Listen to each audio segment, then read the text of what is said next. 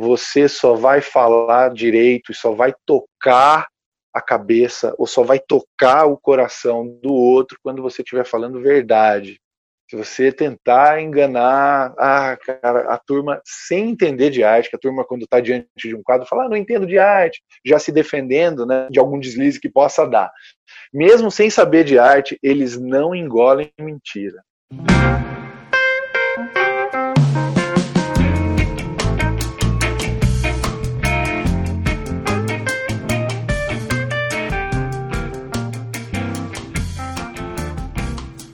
Muitas pessoas se dedicam ao desenho e à pintura com o objetivo de se tornarem artistas em tempo integral.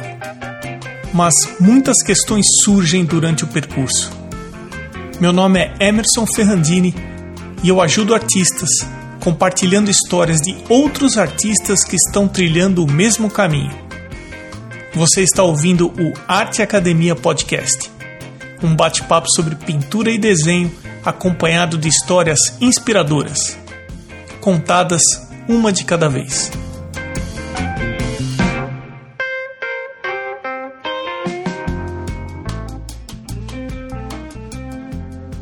Como é que vão as coisas? Tudo bem por aí? Eu vou confessar que eu estava sentindo falta de fazer essa pergunta inicial de episódio. Eu tracei alguns objetivos para 2021 e uma das atividades que eu já vinha pensando em colocar em prática é desenhar e pintar em conjunto com quem acompanha o Arte Academia. Como alguns alunos me enviam tanto pinturas como desenhos para feedback, eu conversei com um deles e na próxima segunda-feira, dia 15 de fevereiro, eu vou usar uma dessas imagens para desenvolver uns conceitos sobre desenho estrutural e também luz e sombra vou fazer através de lives no YouTube e vai chamar Arte Academia Studio. Fica aqui então um convite para você pegar o seu sketchbook para a gente desenhar ou pintar juntos. Como ainda está tudo no começo, você pode inclusive me ajudar a formatar essa atividade com sugestões pelo chat ao vivo. Como também pode enviar desenhos, pinturas ou ilustrações para a gente desenvolver juntos durante a live. Então, às segundas vai acontecer o Arte Academia Studio no YouTube, às 20 horas e 20 minutos. E às terças entra no ar o Arte Academia Podcast, às 21 horas e 21 minutos. Então ficou fácil para memorizar. Segundas às 20 e 20, terças às 21 e 21. Então, fica aqui o convite. Mas agora é hora de ir para a primeira entrevista de 2021 com o Evandro Schiavone. Evandro, obrigado por aceitar o convite e seja bem-vindo ao Arte Academia Podcast. Sou eu que agradeço, feliz imensamente de estar participando. Parabenizo, parabenizo a, a atitude. É, você sabe que eu ficava me perguntando, puxa vida, quem é que vai fazer o registro devidamente nesse momento? E aí apareceu você com esse convite agradecido. Você é o primeiro pintor surrealista que eu vou conversar aqui no podcast. E eu estou muito motivado para a gente bater um papo. Quero te parabenizar pelo seu trabalho, muito, muito bacana. Então, para quem estiver ouvindo o podcast e já quiser ir conferindo o trabalho, o perfil do Evandro é Evandro Schiavone com SCH, é arroba Evandro Schiavone. Você, se por acaso tem curiosidade em ver imagens surrealistas, por gentileza, confira esse perfil. Mas eu gostaria de conhecer primeiro sobre a sua formação. Se você estudou arte formalmente ou não, como é que você se capacitou? A minha, a minha formação em arte é, é não gosto de chamar autodidata, é, foi em ateliês de artistas que eu gosto, de artistas que eu, que eu admiro, e em artistas que eu percebo que o, o, o determinados efeitos, é, é a, a, plástica da coisa pode agregar com a minha, com a minha estética. Ou às vezes é um problema que eu estou lutando, que eu estava lutando, e, e, eu percebo que a solução está dentro de um, de um trabalho que eu admiro. eu procuro aula particular e tal. É, eu estudei design, é, mas é, artisticamente é dessa forma é, não, não acadêmica, digamos assim. Evandro, da, da onde você é? De que região você é? Eu sou de Salto, próximo a Itu, é região de Sorocaba, interior de São interior Paulo. Interior de São Paulo. Então você estudou design e também estudou pintura em ateliês, uh, enfim, de artistas uh, da região do interior de São Paulo? Da região. Eu tive a sorte de, de um artista com nome nacional ter vindo morar em Salto. O nome dele é Emip. Ele é um pintor paisagista. E eu, adolescente, descobri ele por aqui e passei a frequentar as aulas. Foi o, o ateliê que eu mais passei tempo é, é, na sequência, é, ininterruptamente, é, fazendo aula. Eu passei quatro anos estudando com ele e, e eu acho uma coisa, uma coisa interessante que essa coisa virtual talvez distancie esse formato que eu vivi eu acho que eu fui o último a viver a viver a relação com o mestre, daquele que começa ajudando no ateliê, fazendo banco, dando uma, dando uma ajudar a organizar a sala para quando vai começar a aula e com isso é, é, ganhava um desconto na mensalidade. Outra coisa que eu fazia com esse meu com esse meu professor, ele era ele expunha na Praça da República em São Paulo e, e eu, garoto, 13, 14 anos, era quem ajudava ele e aos clientes que adquiriam a, a levar os quadros para o carro ou entregar na casa depois da, depois da venda. E eu tive uma relação, é, além de, de aluno-cliente, sabe, aluno-cliente, que você recebe pelo, naquele momento, por aquelas horas que ele te paga e depois tchau, não. Eu, eu tive essa relação pessoal com, com o mestre. Isso foi muito legal. E que tem um valor absurdo, porque às vezes num bate-papo de ida e vinda até o carro, extra sala de aula também é muito rico. Você tem alguma lembrança disso? Você. Nossa, tenho, tenho muitas. É, por exemplo, é, eu não vou me lembrar agora o nome da rua, é uma das ruas é, é, que desembocam na Praça da República e, e tem um, um, canteiro no meio, enfim. A dois quarteirões da Praça da República, de esquina, tinha uma galeria de arte. E quando a entrega era feita para aquelas bandas, aqui em Salto a gente fala, a gente fala assim, para aquelas bandas, é, eu fazia questão, ou se era por ali, não exatamente ali, mas eu, eu dava uma volta e fazia questão de passar na frente, na frente dessa, dessa galeria. Um dos artistas que expunham lá é um outro paisagista, uh, aqui meu, meu professor, o Emip, ele era um fã, se chama Wilson Vicente. É, é da escola é da escola mineira de, de, de, pintura, é um dos descendentes do Edgar Walter e tal. E, e, eu ficava parado na vitrine olhando os quadros do, do, do Wilson Vicente. Até que um dia me surgiu uma oportunidade muito boa de participar de um, de um leilão que acontecia. É, bom, é bom frisar aqui que isso eu tinha 13, 14 anos, quando eu ficava namorando os quadros nessa vitrine. E essa oportunidade de vender nesse leilão que acontecia pela TV, eu já tinha 20, 22, 25 anos. E não conhecia esse leilão, e quando eu, eu fui, fui contatado para participar e comecei a participar, a, a fornecer, a vender obras para esse, esse leiloeiro, é, eis que estou assistindo para a aparição do meu quadro e pouco antes do meu aparecer é leiloado uma obra do Wilson Vicente, aquele que eu ficava quando adolescente admirando na fachada da, da, da galeria. E você, deve imaginar a emoção que foi para mim. Eu estou arrepiado agora de, de, de te contar essa, essa passagem. Então, assim, com 13, 14 anos, você começou a aprender e a também trabalhar com um pintor. Depois você falou que você estudou design. Você começou pintando o que para chegar a pintar o que você está pintando hoje em dia? É, bom, eu fui muito influenciado por um tempo por esse meu professor. Eu pintei muita paisagem. Aliás, o que me deu um recurso, um recurso é, falando em cores, né? As minhas possibilidades de cor, eu devo à escola de paisagem. E bom, a minha primeira pintura, a minha primeira pintura com guaches, com guache escolar, eu tenho ela aqui, é, é um vidro de detergente. Uh, eu não sabia, mas hoje, olhando para esse, esse, esse guache é, de um vidro de detergente, eu consigo analisar o meu gosto particular.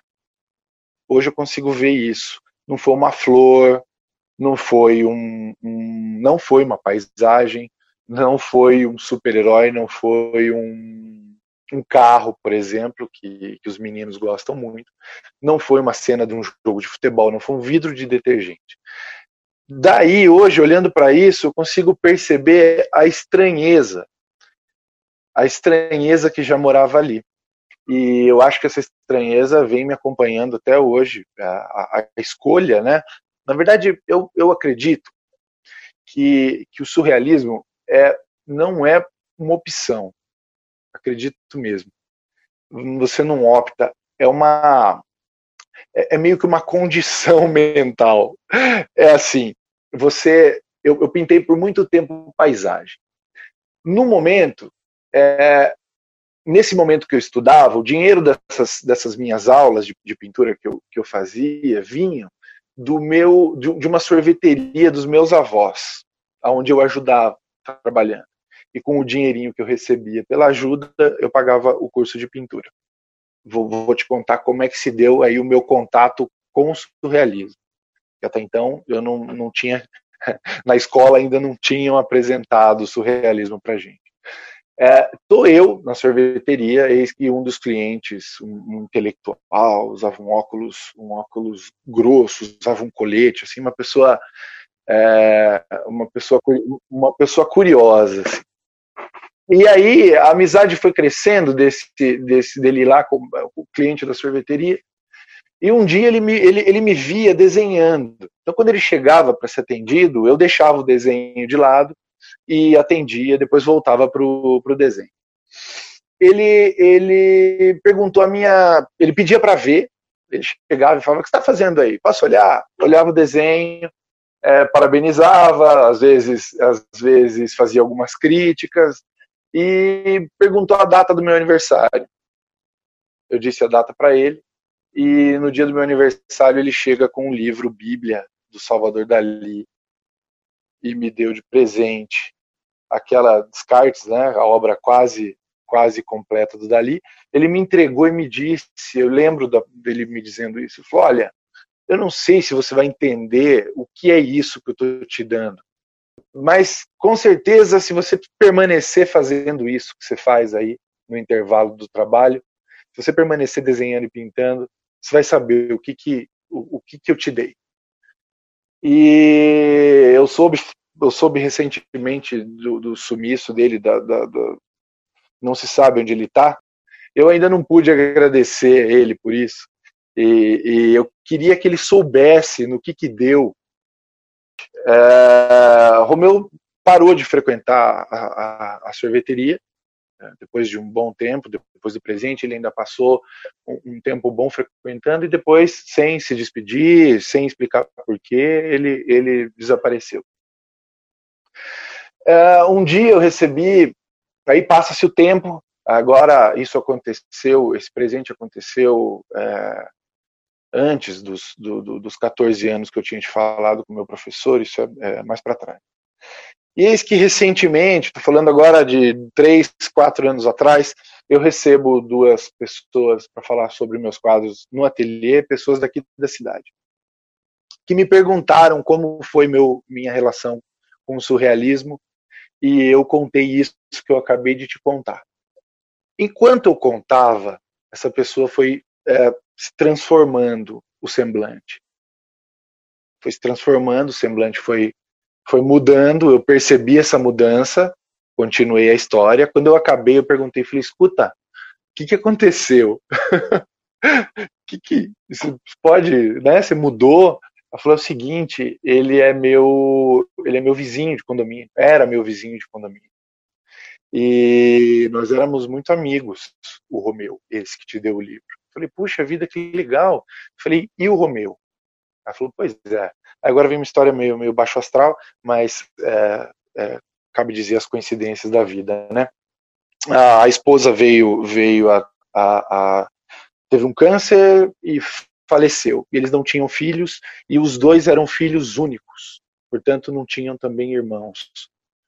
E os pais já não estavam mais aqui. Com o falecimento da esposa, o Romeu ficou sozinho no mundo sozinho no mundo. Eu sei disso porque essa essa pessoa me contou. E o Romeu, o Romeu depois do falecimento da esposa, meses depois, ele sumiu, ele, ele desapareceu. É, tomara que ele ouça a gente, ele é interessado por arte, tomara que ele ouça isso, esse papo nosso hoje, e, e que eu, e, e, venha saber do que o que se o que desenrolou o presente que ele me deu. E ele sumiu a ponto de um, um, um parente delegado de, de, de, polícia, com os recursos que tem, tentou encontrar e, e não encontrou e não sabe onde está. Evandro, mas só essa sua consciência de gratidão que você tem para com o Romeu e a importância que ele tem para a sua vida independente se ele chegar um dia a ouvir esse podcast ou não, e a gente torce para que ele ouça, mas só a sua consciência da gratidão que você tem em relação a ele, eu acho que é o mais importante, porque talvez no momento que ele te deu o livro você não soubesse, mas ele já estava enxergando muita coisa que você ainda ia descobrir, então ele deve saber com certeza uhum. o que ele fez na sua vida. a gente espera que ele, que ele ouça isso, né? Eu torço, torço para que ele ouça. E aí vem, pós, né, eu recebi o livro em mão, mas ao contrário do que ele pensou, é, eu, não, eu não precisei de muito tempo para me conectar com o presente. Na verdade, eu, enquanto folhava, começou a rolar ali a, cada, a cada página virada, começou a rolar ali uma conexão e uma descoberta interior. A cada imagem que eu via me abria para um mundo de possibilidades e, e o, o, mais importante é, é começou a, a, na minha percepção começou a ficar muito claro que a arte é, ela, ela não precisa ser o que determinadas coisas que apontam para você que é um filme é um filme virgem e tá ali para ser escrito a história que, que vier à cabeça do, do que o coração do artista tá cheio enfim. E, é, e, e me despertou para isso. E aí quando eu percebi que, que a tela em branco podia ser qualquer coisa é, aí tudo ganhou muito mais cor, muito mais cor. O ato de fazer já me dava prazer, é o que me dá prazer até hoje. É o, o artesanal, né? Que é você passar o dia fazendo manualidades, meio alquimia, a mistura das cores, já dá um prazer danado. Agora, a descoberta da expressão, a descoberta de que a arte é, é, é comunicação, Aí, aí completou a coisa. Aí eu, foi aí que eu percebi que não tinha mais volta, não tinha mais jeito. Eu gostaria bastante que você compartilhasse com o pessoal que ouve o podcast como que é o seu processo de criação e execução das imagens que você faz.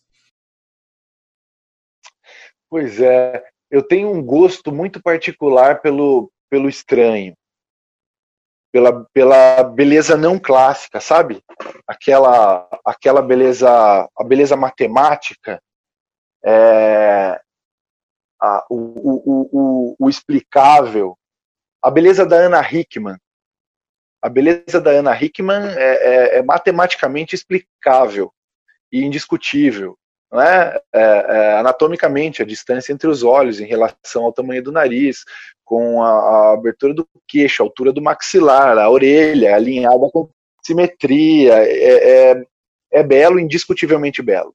Eu tenho um gosto muito particular pela beleza exótica, e daí o vidro de detergente e tudo que eu, e tudo que eu fiz criativamente falando autoral, né? As coisas autorais, eu, eu, eu, pintei bastante coisa do meu professor, mas os autorais têm essa. Até quando, quando eu estou falando com, com clientes e, e pessoas que, que, demonstram gosto pelo que eu faço, é, ela, elas costumam elogiar, né? Falando que lindo. Ah, eu falo, puxa, é, pode ser Pode ser também, mas é, talvez não é o melhor adjetivo. essa, essa, essa beleza estranha me, me pega. Ao pintar um vaso de flor, por exemplo, é, se a gente, a gente tem um tipo de. Com isso, eu estou tentando explicar as reações que isso me causa. É, o vaso de flor em cima da mesa. Legal. Aí me vem sempre a, a, a questão: puxa, e em cima de um carro? É, qual, qual é a, a emoção que eu vou passar? É, é, qual é o impacto? O que, que, causa nas pessoas quando você tira aquele, aquele objeto do ambiente natural dele e coloca ele num, num ambiente estranho? Ele já não é mais aquilo que ele era antes, né? Então, se, se você mostrar um pilão um pilão de, de socador de, de, milho, se você pegar ele e mostrar para uma, uma senhora do interior, aonde esse objeto é um objeto de trabalho diário, ela, ela tem quase repulsa do pilão. Não é? Aquilo calejou a mão dela por muito tempo. É, para ela, aquilo, aquilo toca de um jeito. Agora, dentro de uma decoração, de uma, de uma casa arquitetonicamente reta, clean, e, e aquele pilão num canto dessa, dessa sala feito decoração, não para uso, ele, ele se comunica de uma forma completamente, completamente diferente e, e a força que esse objeto ele ganha ou perde é, de acordo com o, o ambiente que ele está. E se eu acrescentar um capacete de motocicleta do lado desse, desse pilão? É mais estranho ainda. Qual é a provocação? Qual é a ligação é, que, que os espectadores a, a, fazem desse, desse, a relação que eles, que eles criam desses objetos? Que quase nunca bate com a, com a intenção do diálogo de quem criou esse tipo de, de, de situação. E o que é mais rico ainda, porque a cada pessoa que, que vê aquele objeto ou aquela, aquela pintura com esse grau de, de, de estranheza, a cada pessoa que vê, ela, ela vai criando uma nova interpretação e, um, e uma outra pessoa mais uma interpretação e a obra vai ficando cada vez mais rica e Bom, eu acho que a minha, a minha descoberta do, do, do estilo e a minha descoberta como artista é, vem dessa brincadeira, vou chamar de brincadeira, brincadeira séria, dessa brincadeira com, com as coisas. É, e a força também que, que, os objetos que os objetos têm quando eu me apodero deles, eles são meros objetos pelo canto, coadjuvantes, e eu vou lá e roubo ele tiro ele do, do, do da escada e, e, coloco ele no pódio e coisas que ninguém prestava atenção passam a, a, a se perguntar e a tentar entender melhor aquilo é, depois que a gente jogou um, um holofote em cima. Você acha que de certa forma o seu trabalho ele serve para desconstruir aquilo que o que o observador naturalmente está habituado a pensar e interpretar. De certa forma, o seu trabalho é uma provocação no sentido de você já pensou isso dessa forma? É, bom, tem a, a, o momento que a coisa nasce na, na, na cabeça, tem então tem alguns, tem alguns passos, alguns modos, não são todos quadros que nascem da mesma forma, tá? Tem coisa que é concebido do, do começo ao fim. Eu acordo com os contrastes de claro e escuro resolvido, os reflexos resolvidos, a composição pronta. Putz, é, é loucura. Acorda e vai e vai fazer e olha, a semelhança, a semelhança do, do, do desenho com a, com a concepção é, é, quase irretocável, porque vem pronto mesmo. Vem pronto mesmo. Mas não é sempre, isso é uns 30% da, da, da, coisa é assim. O resto é senta no cavalete na frente da tela em branco e monta um esquema geométrico ali primeiro, sem saber o que, É, pode depois é, é, reparar, você, as pessoas que, que por acaso vierem a, a dar uma olhada nos trabalhos, é, a grande maioria tem uma, uma, composição dentro de um triângulo, composição geral assim, né? Os, os elementos principais sempre ficam ali na, na ponta central, um para cada canto, direito e esquerdo, e as coisas acontecem ali no meio. Então, um, uma organização geométrica e depois, com um pouco de luta, encaixando, encaixando os elementos é, ali dentro. É, mas uma coisa interessante sobre o meu processo, que eu acho que é, se encaixa até com aquele papo nosso sobre se encontrar, né? E, e personalidade, eu acho que é isso. É, quando eu pinto Emerson, com um modelo na mão, eu estou a fim de, de, incluir um elemento que eu nunca fiz. Se eu pintar o quadro todo de memória, que é como eu trabalho, e esse elemento eu pintar com, com o, o, o modelo na mão, de uma foto que eu fiz ou de uma referência qualquer, ele sai completamente diferente do resto. Isso é uma coisa, isso é uma coisa curiosa. E aí eu percebi isso. Eu percebi que quando eu tento misturar as bolas de referência e memória, parece que foi parece que o quadro foi feito a duas mãos. Parece que foi feito por duas pessoas. Aí, como é, aí eu pensei, falei, preciso, preciso resolver isso. Aí o que, que eu faço? Pego a referência, almoço com a referência em cima da mesa. Estou assistindo série aqui com a turma aqui em casa, a referência está em cima do sofá eu dou uma olhada na referência, uma olhada na TV. E, enfim, todas as coisas do dia eu tô com aquele negócio na mão ou apoiado em algum lugar para ficar ao alcance do meu olho. Nesse momento, eu tô consumindo o, o, a forma, eu tô consumindo como é que aquilo reage à, à, à luz, eu tô consumindo tudo. Quando eu vou pro cavalete, eu já tô com aquilo fresco e transbordando na cabeça. Aí eu viro de costa a referência e eu pinto tudo de memória. Aí sai, sai, sai eu. de memória sai, sai isso aí que vocês vão, vocês estão vendo aí, porque e, e, e, você sabe que tem uma coisa de, de, de, surrealismo aí que cabe também, se a gente puder, se a gente puder falar. É, bom, dando uma fuçada, eu descobri que surrealismo é, em francês quer dizer sobre realidade, é, ultrapassar a, a, a, a, realidade, ir além da realidade. É, então, quando eu pinto de memória, eu tenho um quê de exagero, tanto na forma quanto na cor. Porque o que eu pinto ali, eu descobri que o que eu pinto de memória já não é mais o objeto, porque eu pego para comparar. Eu olho lá no que era o, o, o modelo e olho no que eu fiz. Emerson, tem exagero na forma e tem um puta do exagero na cor. Então, o que eu pintei ali é, na verdade, a minha impressão. Eu sou, eu sou de excessos, assim. um cara exagerado. E aí, é, o que eu pinto já não é mais o, o modelo e é a impressão que o modelo causou em mim. Sabe quando a gente.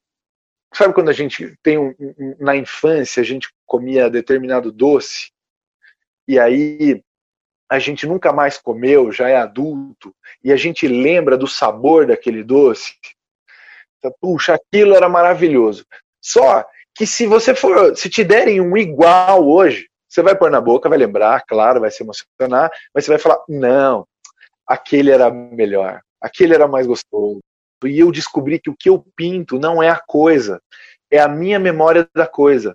E a minha memória, infelizmente ou felizmente, não sei, ela tem esse exagero aí e é o que acaba dando cara para é o que acaba dando cara para coisa, a minha cara para coisa.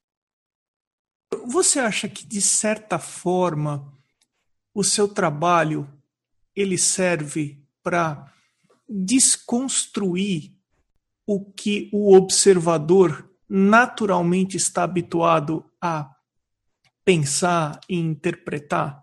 De certa forma, o seu trabalho é uma provocação no sentido de. Você já pensou isso dessa forma?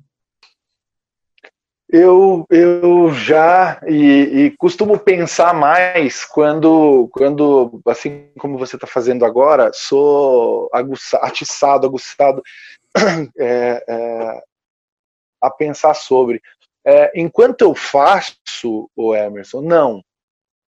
É, é, é, por isso que eu digo que foi uma descoberta, porque é, é meio, é meio natural a, a, a, coisa. Não é, não é muito proposital. Aliás, tudo isso que eu disse para você até agora foi pensando depois, sabe?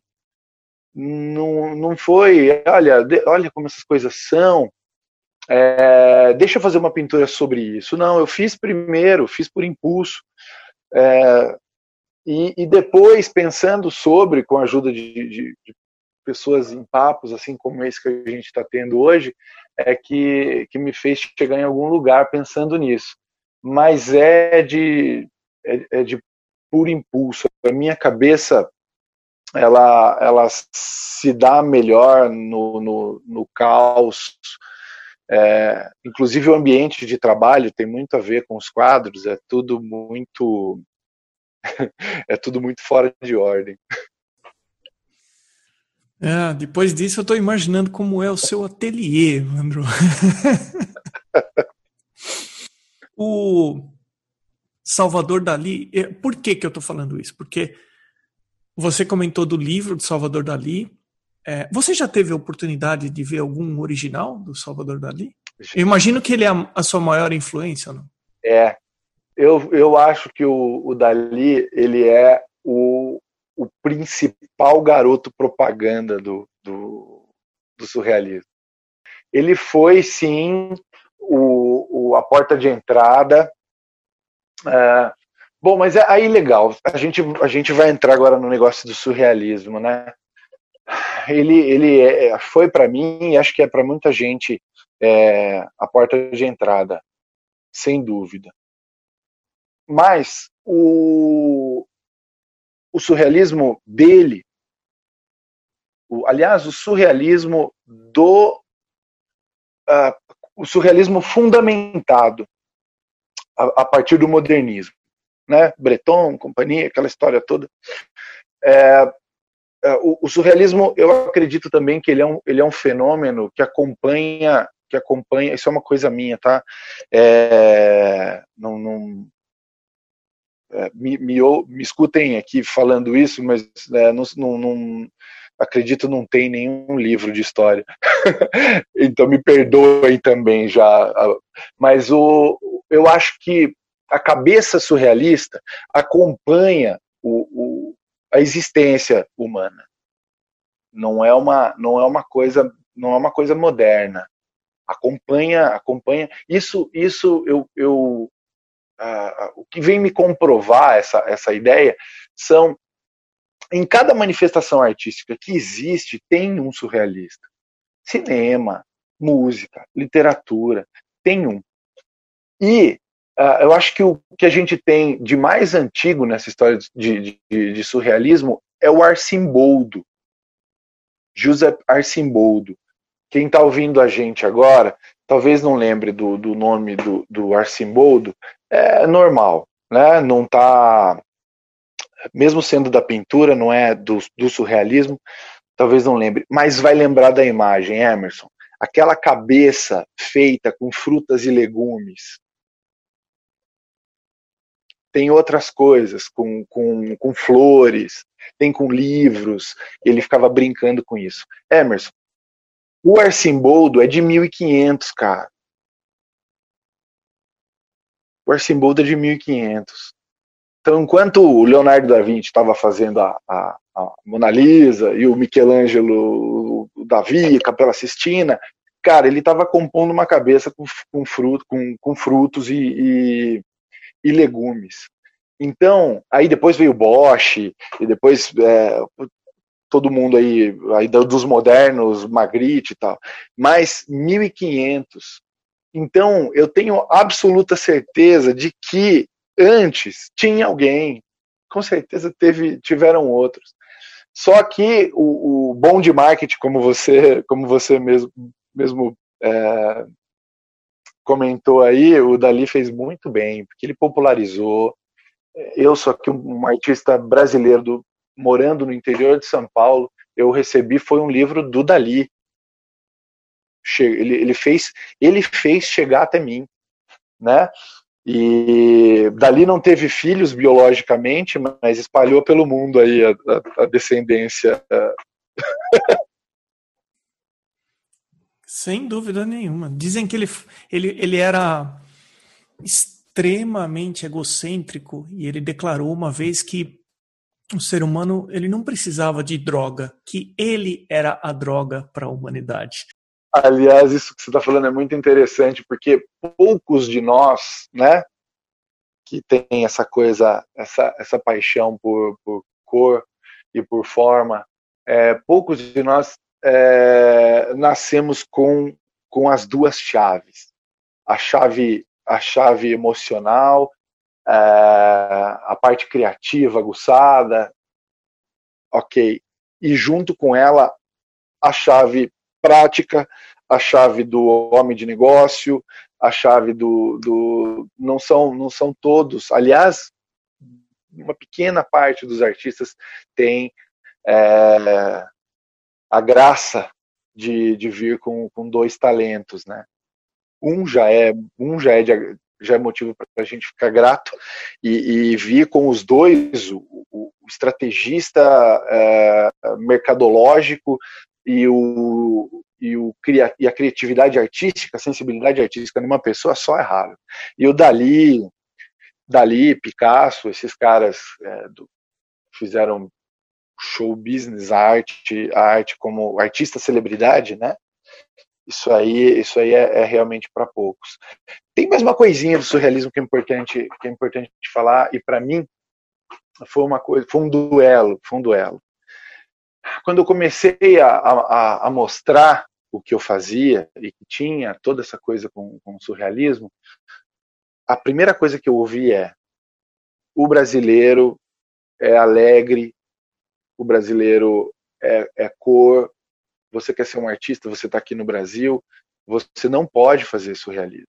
O brasileiro não, não suporta conviver com uma coisa densa, é, profunda, psicologicamente, é, tratando, pondo dedos na ferida, como, como o Dali fazia, e, e feridas assim emocionais internas, né? um mergulho, um mergulho fundo para dentro e um mergulho dentro das crises, dentro do, do, dos problemas. O Arcimboldo não tinha esse problema. O Arcimboldo tratava com uma forma mais lúdica, a brinca... era uma brincadeira, né? Era, era essa provocação da coisa fora dos objetos fora de contexto, ele tinha muito, muito isso. Já o Dali e a turma do, do, dos modernos, eles foram mais para esse lado psicológico, é, influenciados por Freud também, tal. Isso é, é coisa do, da história do, surrealismo enquanto, enquanto dentro do, do movimento moderno. E aí eu ouvi isso, que o Brasil, no Brasil jamais daria certo pintar surrealismo aqui, porque não faz parte da gente ficar tratando dessas coisas. A gente tem coisas mais alegres para falar do, do, do Brasil. E aí eu falei, poxa vida, mas será que é isso mesmo? E de fato, quando você compra um objeto, a grande maioria das pessoas, quando elas compram um objeto que elas vão conviver é, diariamente, olhar para aquilo todo dia, é, a grande maioria delas não querem uma imagem é, que te põe para baixo, né? uma imagem que, que, que fique te cutucando, que fique te, te fazendo refletir a todo tempo. Qual foi a minha missão Emerson, que eu, que eu entendi logo cedo e, e, e abracei. Eu falei, eu preciso, eu preciso fazer então, eu preciso adoçar, eu preciso adoçar, eu preciso deixar mais palatável, porque é legal, é legal.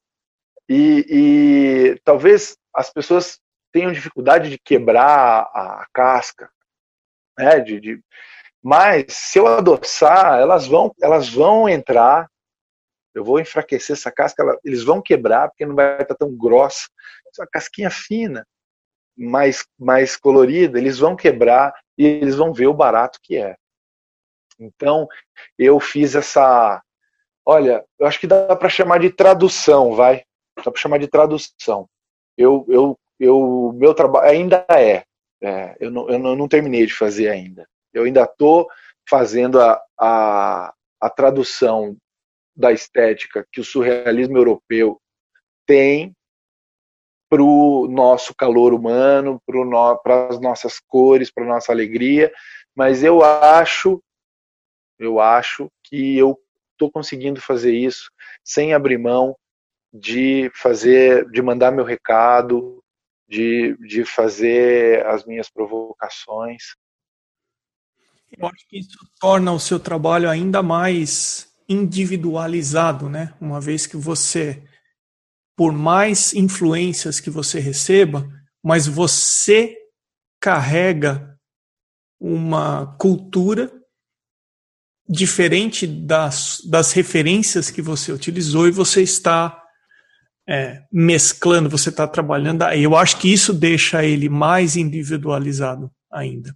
Agora, esse seu comentário ele me dá um gancho para levar a nossa conversa para uma questão mais prática, que é que eu percebo que uh, o pessoal que ouve o podcast existe uma, um, um interesse em relação a quem vive da arte, a quem paga suas contas de forma prática, vendendo quadros. E, e isso é uma curiosidade genuína que eu tenho de tentar conversar de uma forma um pouco mais aberta quanto do orçamento da pessoa, quanto das contas que ela tem para pagar, ela consegue fazer isso através das imagens que ela produz, seja ilustração, seja uma tela, seja um desenho, seja uma encomenda, enfim, não importa o formato da arte que ela está envolvida, mas quanto que em fazendo o que ela faz, ela consegue fazer dinheiro, ela consegue gerar dinheiro e pagar as contas. Eu queria abrir um pouco mais isso e eu queria te perguntar, Evandro, se você puder compartilhar como que é a sua rotina em relação a isso. Você hoje vive 100% do teu trabalho das pinturas? Você tem alguma outra renda complementar? Como que está teu dia a dia em relação a isso? É muito legal. É, era uma dúvida minha também. tá aí eu vejo a importância de da gente levar o papo para esse para esse lado, sim. Bom, a resposta é sim, é 100% do, do, do que me mantém é a minha atividade artística, com um dia de aula na semana, uh, aulas físicas, aulas físicas. Uh, tem, a, a, galera anda tem, tem esse movimento está bem grande, né, das aulas das aulas virtuais, mas as minhas são são somente físicas. A gente deu uma adaptada de leve nesse momento da, da, da pandemia, com a boa vontade dos, dos alunos, a gente passou aí uns meses fazendo fazendo online só para não perder o vínculo e agora a gente já retomou fisicamente. E o resto da semana, que é terça, quarta, quinta, sexta e sábado, cavalete. Solidão e cavalete. Mas é, é 100% da, da, da minha vida é, é, é com, com, com isso que eu te falei agora. Porém, eu dei, eu dei algumas sortes assim na, na, na vida. Eu nunca tive que fazer outra coisa, é, mas trabalho já com, com ateliê desde muito cedo. Eu abri o ateliê uh, com, eu ainda não tinha feito 18 anos. Como eu comecei a aprender muito cedo, né, eu te falei do, do, de 13, 14, conheci meu professor, mas tinha feito cursos de desenho antes disso. É, eu abri o ateliê com, de 17 para 18 anos. Eu abri no mês seguinte, eu completei é, 18. O ateliê foi aberto no prédio dessa sorveteria que eu te contei a história para trás. Esse, esse, essa sorveteria era da, era da minha avó, ah, encerraram as atividades, meu pai e meu tio, ninguém quis saber de, de, de, de tocar a, a, sorveteria, de dar continuidade ao trabalho da minha avó, ah, porque a sorveteria é uma coisa que compromete muito tempo, enquanto está todo mundo no verão se divertindo na, na, na, praia, tem alguém que tem que fazer o sorvete que você vai chupar na praia, né? então, quando a sorveteria encerrou a atividade, a minha avó me ligou e falou: Viu, você tá com os quadros aí? Eu falei: Tô. Ela falou: Olha, eu não quero alugar o prédio para ninguém. É, venha e pinte aqui eu, eu falei, opa, vamos lá. Falei, mas eu não vou só assim pôr as coisas lá e pintar. Eu, eu fiz um empréstimo, coloquei vitrine, é, comprei os cavaletes, comprei mesa de escritório e, e montei o ateliê. E de lá para cá, essa, essa é a minha única atividade. É lógico que o ateliê começou com aulas todos os dias. E à noite eu desenvolvi um trabalho autoral gradativamente, nesses anos todos, gradativamente. Primeiro cortei um dia, depois de um ano cortei o segundo dia de aula, terceiro e tal. Cheguei nisso, que é um dia de aula e o restante de, de produção. É, esse dia de aula não é meta minha, não é meta minha parar. É, eu passo a semana toda sem encontrar pessoas e o dia de aula acaba sendo um dia um dia festivo. Encontrar gente é um dia festivo, porque eu passo a semana toda é, é, sozinho com os quadros, né? E é profundo, você sabe como é, é a atividade da, da, da, pintura solitária e bem profunda. E esse dia é um dia, é um dia festivo. E aí eu a, a minha a minha primeira meu primeiro contato com venda de obra foi meu pai meu pai ele, ele desenvolveu um consórcio de quadros. Ele, ele falou: peraí, tem uns amigos aqui, tem uns chegados ali, pessoal que, que, que conhece a gente. Ele juntou um grupo de 12 pessoas, pagando mensalmente, e mês a mês a gente fazia um sorteio e entregava um quadro entre essas, entre essas 12 pessoas. Ainda muito aqui, só salto, né, e tal. É, o próximo, o próximo passo, isso falando de venda, é, que daí já não foi mais essa coisa caseira e essa coisa local, foi o leilão, que daí o leilão era transmitido nacionalmente para aquele é, canal do Boi, além de, desse programa de quadros, tinha é, outros objetos em outros programas, né? É, gado, enfim. E esse leilão me despertou uh, eu, eu, percebi que era possível a venda. Eu ainda era, era tinha 20 e poucos anos. A, a, o mercado de arte ainda era uma, ainda era uma coisa que eu cheguei a, que eu cheguei a duvidar. Eu, eu, a gente assiste, lê em livro, vê na TV, quando um quadro é leilado é, em, em, valores que saem do comum, acaba, acaba aparecendo no, em matérias de jornal e tal. E eu via tudo isso e eu falava, não, eu acho que isso é especulação, isso não pode existir. isso não existe. Em salto, né? Nunca tinha saído daqui. E o leilão me mostrou, falou, opa, peraí, eu assisti e vi pessoas disputando um quadro meu no leilão. Peraí, e, e, também vi, é, é, aberto né, na TV, e vi também os valores que estavam sendo praticados ali. Falei, meu, pera lá, uma parcela de um quadro cobria a venda de três que eu tinha feito, como assim? e aí eu falei, puxa, peraí, então deixa eu sair daqui. E aí eu, eu passei a, a, mensalmente ir a São Paulo e visitar galerias e fazer amizades e oferecer oferecer parcerias, né? E, enfim, é muito difícil no começo. É, o não é uma coisa muito presente, né?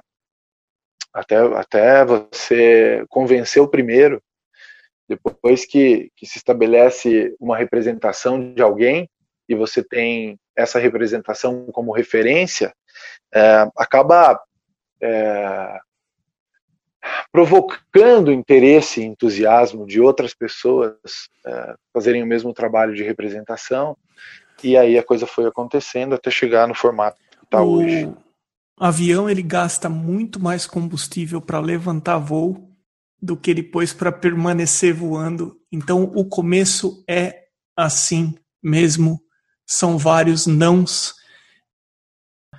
e eu estou olhando aqui no Instagram suas imagens e eu percebo o domínio que você tem dos fundamentos, é, independente do motivo da sua pintura. Para o pessoal que está estudando, para o pessoal que está fazendo aula, qual que é o caminho? O que você acha que é importante que um aluno aprenda para ser um bom artista?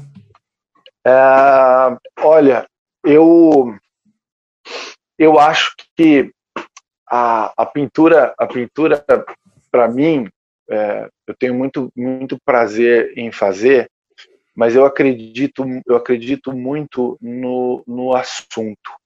Eu acredito muito na, na, na poética. Eu acho que a, a conexão com, com, com o público, ela, ela se dá pela técnica, é, enche o olho, né?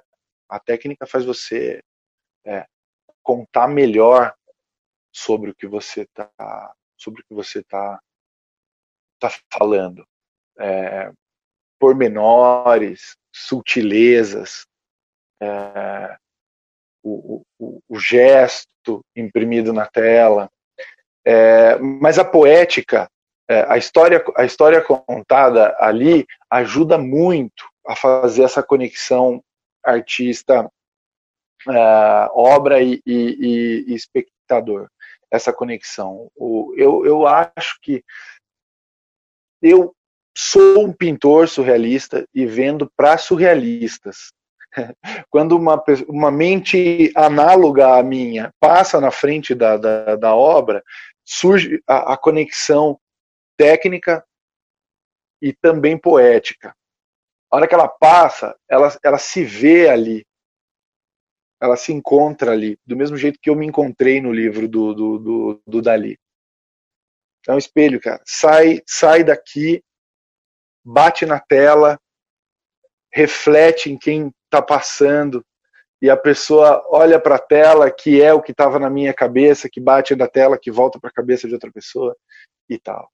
Então eu acho que eu acho que a, a, a descoberta, a descoberta interna, ela é tão importante quanto 50-50, tão importante quanto as descobertas técnicas, as descobertas que estão fora que você vai buscar que é elas vão elas vão aprender no ateliê a, a, os fundamentos que é, é, é fundamental tem que saber você tem que ter domínio sobre o que você está fazendo você não vai conseguir passar mensagem nenhuma sem sem dominar. A pintura a pintura é um estudo do olho né? É um estudo do olho. É, a arte é, já entra numa coisa mais humana e psicológica é, humano que eu digo no campo no campo emocional e, e a técnica é, é, o complemento físico então é, você você só vai conseguir falar do que você quer falar se você tiver domínio sobre, sobre a ferramenta que, que você usa. É, mas eu diria para que não esqueçam do campo emocional.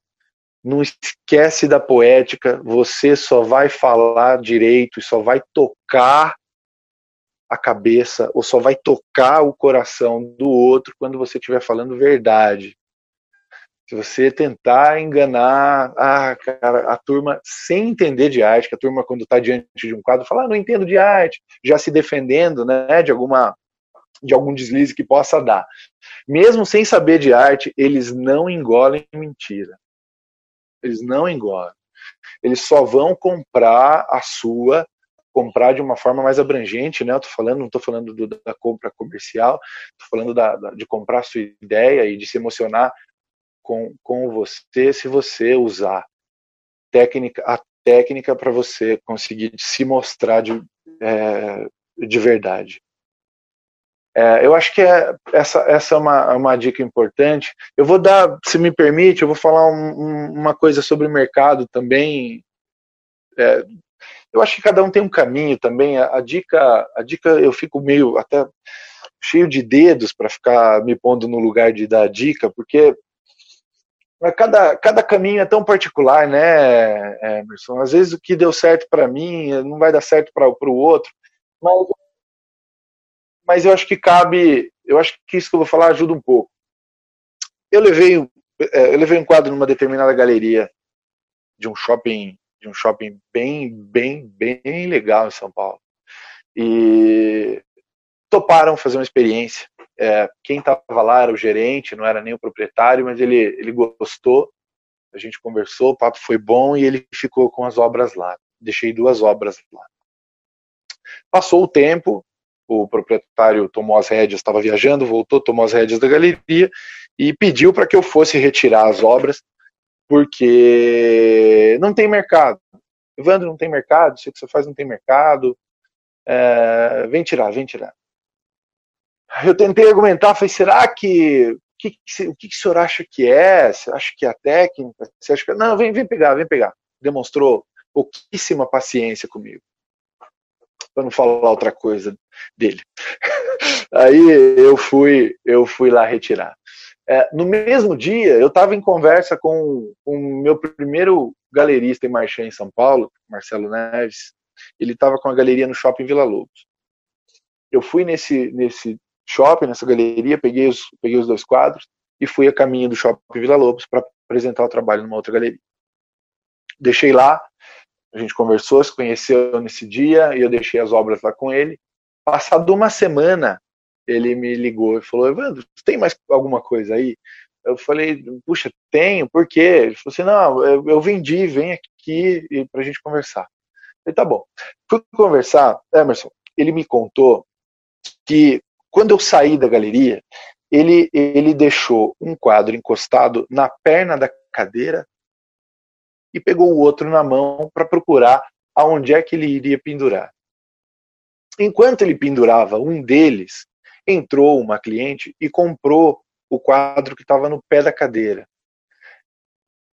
No dia, em questão, de, em questão de minutos. Eu acho que antes de eu chegar em salto, o quadro já tinha sido vendido. E, e no decorrer da semana, o seguinte, e, e vendeu o, o segundo. E, e, aí já fui levar mais, então é uma parceria que, que viajamos em exposição para fora é, juntos com ele intermediando o carrossel do Louvre e tal. Isso é para falar, não é, não, não, não é contar sobre a minha venda, não é isso que eu quis, não é isso que eu quis fazer agora por favor. É, o que eu quis dizer é o seguinte: quando você entra num lugar, é, deixa a sensibilidade aflorar e, e, e percebe se a estética daquilo tem alguma coisa a ver com o que você faz. Se, se você se você não não se conecta com aquilo, muito provavelmente quem é responsável pelo acervo da galeria não vai se conectar com você, com o seu quadro, e, e se ele não se conecta, ele não consegue passar para o cliente o que é aquilo e, e, não, não vai rolar. Então, a, procura por um lugar onde tem o um mínimo de, de, diálogo entre o que você faz e o trabalho é, da, de os critérios de, de seleção para participar do acervo da galeria tem que ter essa tem que ter essa conexão. E olha só, essa galeria que deu certo, essa do, do Marcelo Neves, é, o Marcelo é filho do Hélio Neves.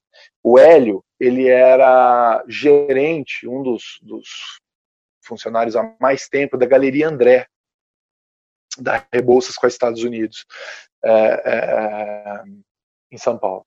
E uh, o Vito Campanella, que é um, um, surrealista que foi ajudante do Dali, finzinho da vida do Dali, juventude do Campanella, ele, ele era do ateliê e ajudava na produção do, dos últimos, das últimas obras. Teve uma carreira com, de muito sucesso com, com o surrealismo e ele teve uma, uma passagem uma passagem pelo Brasil foi na Galeria André. E quem era, quem escreve o texto da exposição do Vitor Campanella no Brasil é o Hélio Neves, que é o pai desse, desse meu galerista. E depois eles lançaram a, a Sônia Mena Barreto, e depois eles me lançaram. Então, você vê a, a, a conexão. Porque o, a, pintura, a escultura, o desenho é a obra do artista. A galeria é a obra do curador, do galerista. Ele, ele é a obra é a obra dele. Ele tem critérios para para expor. Ele tem critério para apresentar o trabalho.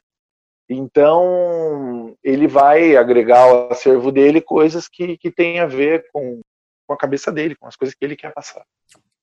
É porque existe uma diferença entre o dono da galeria anterior falar para você que não tem mercado o que você faz, quando na verdade o mercado que ele te atende, que ele atende é diferente do que você produz.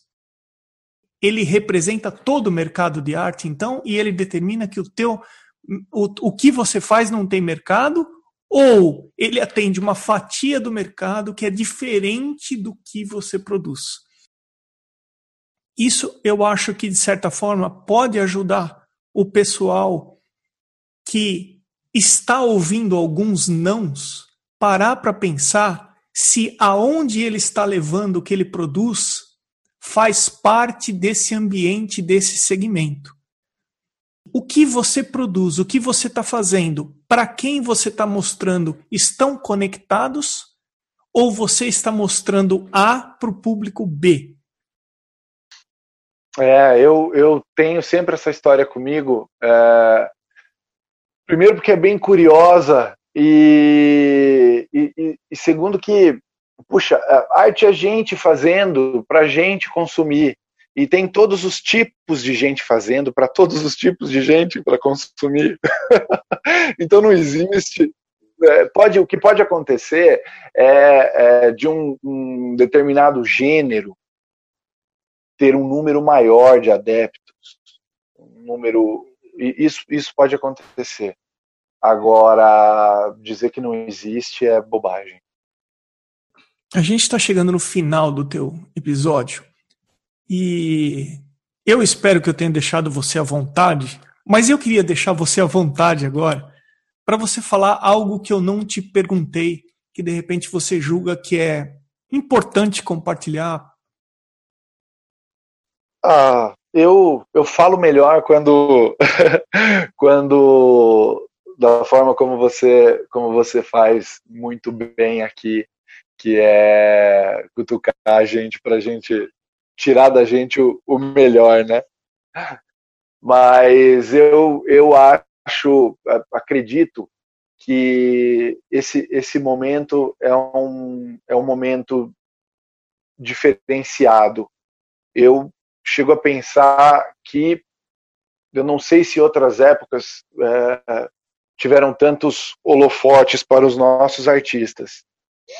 Eu estou no meio da escada ainda, né? Eu acredito estar tá no meio da escada ainda. E mesmo assim, é, eu percebo olhares de fora e eu percebo que a gente está que a gente está falando de, de, artista brasileiro, né? Que a gente está num, num, olhando para o que está acontecendo, o que está acontecendo fora de cabeça erguida. Os nossos, os nossos pintores são muito bons, os nossos artistas são bem criativos e a gente tem um, a gente tem um ziriguidum falando de brasileiro, a gente tem uma coisa, uma coisa particular que que atrai muito e essa particularidade faz de nós assim bem únicos digo no mercado no mercado é, mundial né? Quando a gente está exposto do lado de, de artistas de, de outros lugares a gente tem esse esse apelo e puxa vida e fico orgulhoso de estar tá vivendo esse esse momento pintando do lado de pessoas que eu admiro que eu admiro tanto e que eu acho que são realmente a nata da, da, da pintura hoje, Brasil e aí São Paulo, e aí pode-se dizer de, de, de, mundo. Eu fico orgulhoso de estar aqui é, sendo um escolhido dentre tantos. Uh, tem uma coisa também sobre venda que eu gostaria de deixar registrado aqui, que é um, é um, é um pensamento meu. Às vezes a gente corre tanto atrás de prêmio, né, Emerson? A gente se inscreve em salão e fica tão orgulhoso do, do, do troféu. E o, o, o, prêmio é uma seleção, é uma seleção entre 30, 40 artistas. E aquisição aquisição, quando alguém, quando alguém chega diante da, da sua obra e, e, adquire um quadro seu, naquele momento ela está te elegendo entre todas as possibilidades do mundo naquele momento. E, e são pessoas que têm até obras de artistas de, de, de fora, mas naquele momento ela te elegeu. E não foi entre 30 artistas, não, foi entre todas as possibilidades do mundo dentro daquele valor, é claro, mas e, e, e, isso é uma coisa, isso é uma coisa muito especial, é um momento muito especial que ultrapassa essa coisa fria mercadológica que, que a gente, uh, alguns artistas chegam a torcer nariz e, e falar mal, mas enfim, é um momento muito humano, é um momento muito legal. Mas enfim, é devaneio eu quero agradecer honestamente de você ter parado a tua produção aí no seu ateliê hoje e ter atendido o podcast. É, se as pessoas quiserem conhecer o seu ateliê, as, as pessoas quiserem conhecer o seu trabalho, quais são os endereços? É, eu fico eu fico pintando aqui em Salto, né? É, mas tem uma tem uma galeria que, que eu sou professor, que é nesse dia de aula, acontece dentro dessa galeria que fica no Plaza Shopping, em Itu. Chama-se Lurdinha Perina é, Ateliê e Galeria de Arte. Tem alguns parceiros que, que cuidam de, de me ajudar com a coisa da venda, para eu poder passar mais tempo no cavalete, mais tempo, mais tempo pintando. É, então, uh, AR, AR, Escritório de Arte, em Alphaville, e Galeria Fênix, é, em, em Budas Artes. É quem está em, em Curitiba, em Curitiba, Antiquitá, Galeria Antiquitá. Evandro, meu caro, muitíssimo obrigado, viu, por participar do podcast. Cara, eu que agradeço imensamente. É, é, bem verdade o que eu falei no começo, viu? Bem verdade mesmo. Emerson, a gente só sabe do, do, do, dos caras que a gente gosta do passado porque alguém, alguém teve esse cuidado, esse zelo de falar, peraí, deixa eu registrar esse negócio aqui, né? O Arte Academia Podcast possui apoiadores e eles são importantíssimos para que esse projeto continue acontecendo. Eles foram até o arteacademia.com.br, clicaram em podcast, depois em apoie o podcast. Os apoios são a partir de 10 reais mensais. Considere ser um apoiador também do Arte Academia Podcast.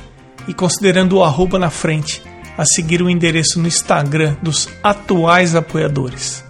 Irmigard Underline Desenha, Pellegrini Ivana, Fabiano Araújo Artist, Mônica Mendes Artista, Barbizon Atelier, Sérgio Underline Fuentes Underline Ilustra, Rogers.artist, Duarte Underline Vaz Underline, Mário Sérgio Freitas, Amanda Underline Novaes Underline Arts, Patrícia Underline PV, A.casa.a1, Janaína Ângelo.arte, Arte Gravura, Mari.delmonte, Eliseu Gringo Álvares, Beatriz Underline Lima Underline Arts e o msolto.art.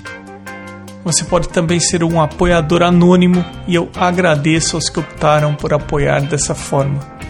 Eu sou Emerson Ferrandini, obrigado pela companhia e até o próximo episódio do Arte Academia Podcast.